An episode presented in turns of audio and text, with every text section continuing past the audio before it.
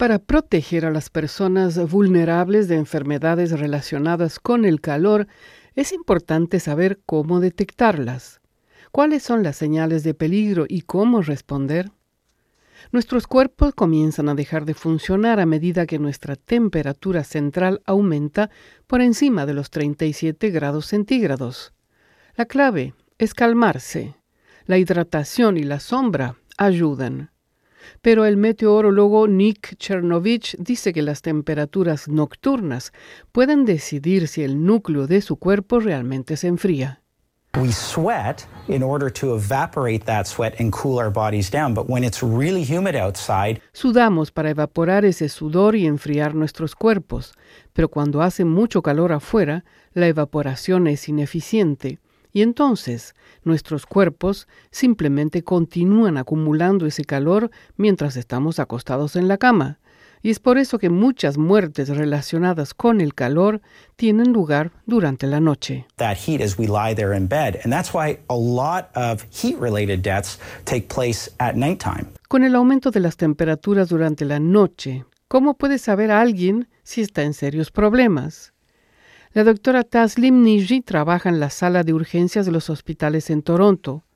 Dice que las emergencias por calor pueden tener tres etapas, comenzando con el estrés por calor, síntomas, dolor de cabeza, mareos y náuseas, seguido de agotamiento por calor, síntomas, sudoración intensa, calambres musculares y desmayos. Pero todos estos síntomas pueden tratarse con sombra, agua y una ducha fría. It's the symptom progression that we're really looking at, along with the body temperature, of course. Lo que realmente observamos es la progresión de los síntomas junto con la temperatura corporal.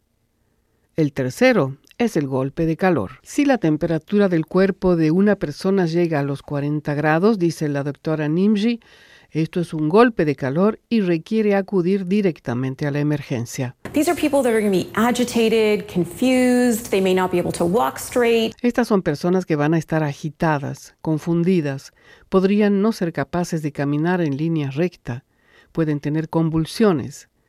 Las personas pueden tener una disminución de la conciencia e incluso entrar en un estado de coma. People can have seizures, people can have decreased consciousness, and ultimately even present with a coma. Cuando se trata de niños pequeños y ancianos, los médicos dicen que se necesita atención adicional.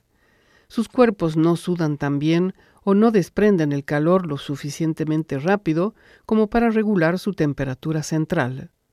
Lo cierto es que detectar signos de estrés y actuar temprano puede salvar una vida.